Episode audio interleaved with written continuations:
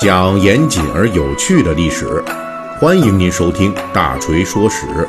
我们的其他专辑也欢迎您的关注。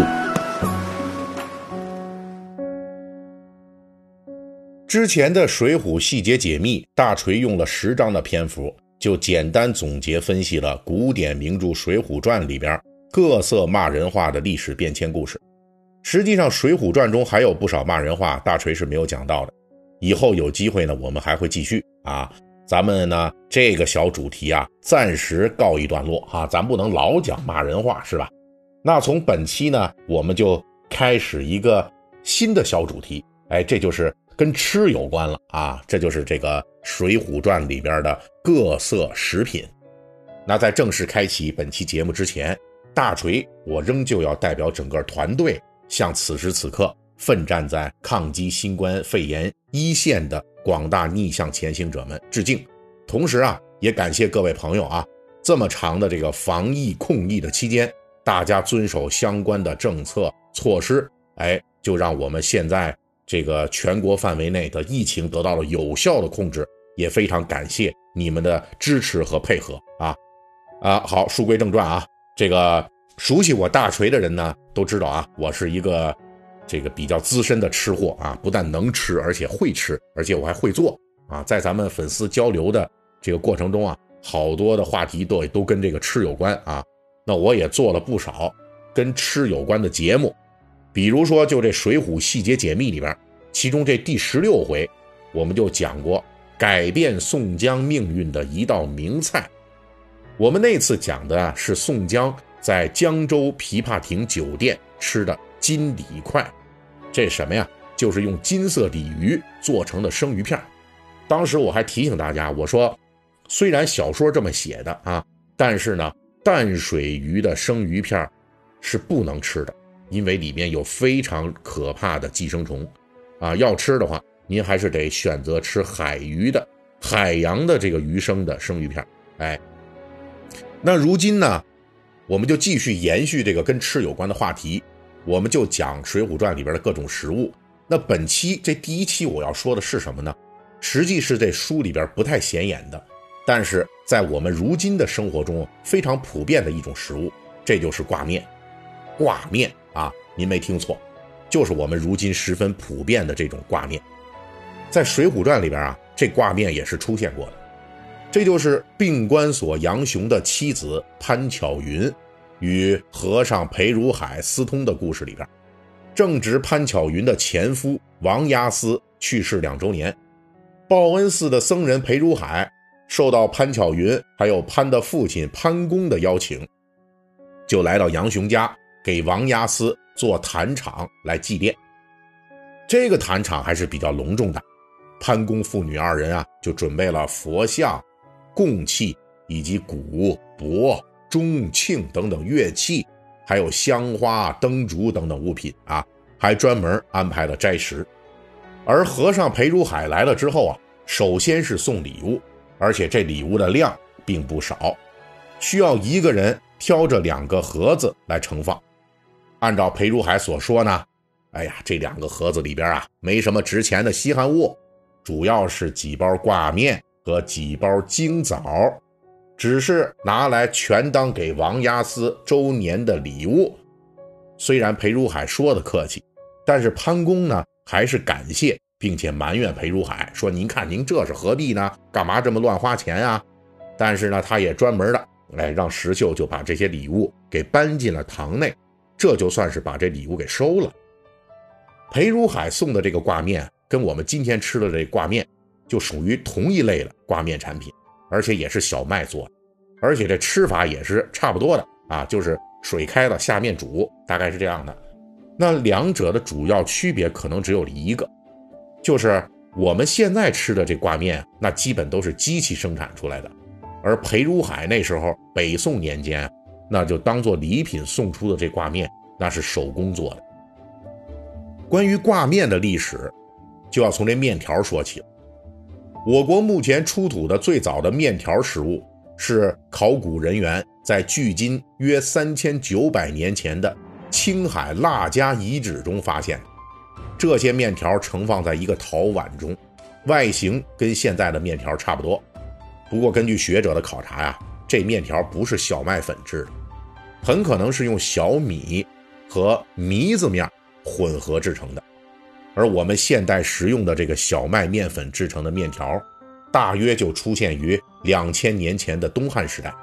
那时候，由于小麦种植在中原地区逐渐推广开来，人们就把小麦粉制成的面条、面片一类的食品统称为水馊饼。啊，东汉时代人们呢，为了区分面条和面片，也叫面条为锁饼，也就是用刀切成条状的面条。大约是到了唐代，这个面条中的一个很重要的分类挂面就开始出现了。现代学者在敦煌文书中就找到了一种奇特的食品，这种食品的名字叫做须面，就是龙须面的这个须面啊。这学者就认为呢，这种须面类似于后世的龙须面，正是挂面在历史上的最初形态。那要是这么算的话，这挂面起源距离现在已经有一千一百多年的历史。至于为什么古人要发明挂面？这个有学者根据敦煌出现的最早的这个挂面来研判，认为很可能是古人在河西走廊丝绸之路上旅行的需要。啊，这挂面在最初古代的时候啊，也是作为一种方便食品出现的。它不需要说呢，咱要开饭了，说临时的和面擀皮儿啊，不用，已经呢是加工成这须面的这种半成品了，只要把这水煮开了下锅就能吃。其实古人在面条发明之后啊，就尝试过多种半成品的制作，目的也都是出于制造半成品方便携带和食用。有学者就提出来，南北朝时代出现的把面团切成棋子大小的这切面粥，很可能就是唐朝挂面等方便食品的前身。而且敦煌文书中还提到了挂面。是作为婚嫁时的礼品类的食品存在。从这个角度来说呢，那时候的手工挂面，因为要做成细面，所以您看它都能当礼品送。搁现在谁拿挂面送礼呀？对不对？那个就太便宜了。但那时候呢，这个挂面啊，估计价格挺高的，哎，价格不菲。所以说，除了商人拿来作为旅行时的方便食品来吃之外，还可以作为彼此赠送的珍贵食品啊。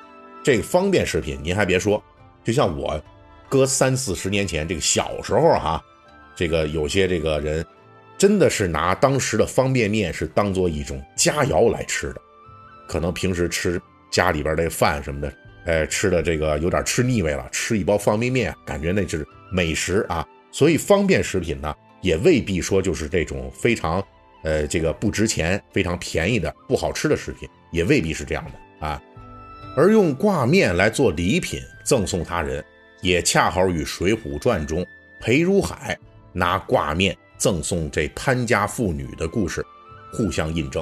从这个角度来推测，手工挂面从唐代发明以后，由于这个工艺较精细，面条无论是外形啊，还是规则程度，以及说色泽，都要比一般的手工擀面要美观，产量也不高。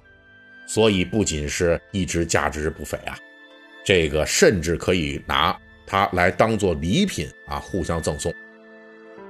值得注意的是啊，这手工挂面的这种地位，一直延续到施耐庵写作《水浒传》的元末明初，至少在元代的宫廷中，这煮挂面也是给皇帝吃的饮食之一啊。在这个元朝成书的饮食专著中，就专门记录了。用羊肉、蘑菇与挂面、鸡蛋一同烹饪的羊肉汤面，哎呀，这说的我是馋了啊！哈，号称啊，这面是可以补中益气的。哎，这个做法呢，您还别说，在现在我们北方和偏西北一带的地方，现在还很普遍啊，就用这个蘑菇、羊肉做面卤，吃这个像小麦做成的面条啊。或者是荞麦面、油面都是很普遍的，因为蘑菇和羊肉啊都是有这个自身独特的鲜香味道的食材，所以说搭配面食也非常好。当然，给皇帝的这个挂面呢，自然比民间食用的挂面那要精细许多了。实际上，一直到清朝，加工精良的手工挂面都是地方贡献给皇室的贡品之一。而在这样的上层带动之下，挂面也作为一种比较珍贵的食物，逐渐的进入到了市井之中。由此来看，在《水浒传》中啊，和尚裴如海第一次出场，施耐庵就安排他。能够轻松送出这样的挂面礼物，就能够让当时的读者瞬间明白，相对来说，裴如海是比较有闲钱的和尚，这也是他跟潘巧云勾搭的物质基础。哎，我有有钱呀，有钱就有东西可送啊，对吧？那泡妞哪能没东西可送啊？所以后来这裴如海才能撒钱收买胡道等人来协助他这个勾引潘巧云啊，对吧？而这一切都是从裴如海的这几包挂面铺垫开启的。好了，那听我讲吃的呀，我估摸着您得听饿了，而且好多人啊都是晚上才听我的节目啊，这个可是罪过呀。不过没关系，这大半夜的啊，大家可以看看我这播放页面。如果您看到一个红色的小购物车的图标，点进去看看。虽然说没有挂面吧，但是像什么酸辣粉啊。过桥米线呀，凉皮儿什么凉面之类的，这里边可以有。哎，您可以囤一点。下次如果再是大半夜的听我的节目，我给您说饿了，您好有的吃。好，本集的这个《水浒》的吃的专题第一集，我们就给大家讲到这里。如果您喜欢听我的节目呢，可以微信搜索添加四四七九二五八零三一七八，让小助手拉您进入大锤粉丝群。也可以关注我们微博或微信的同名大号“大锤说史”。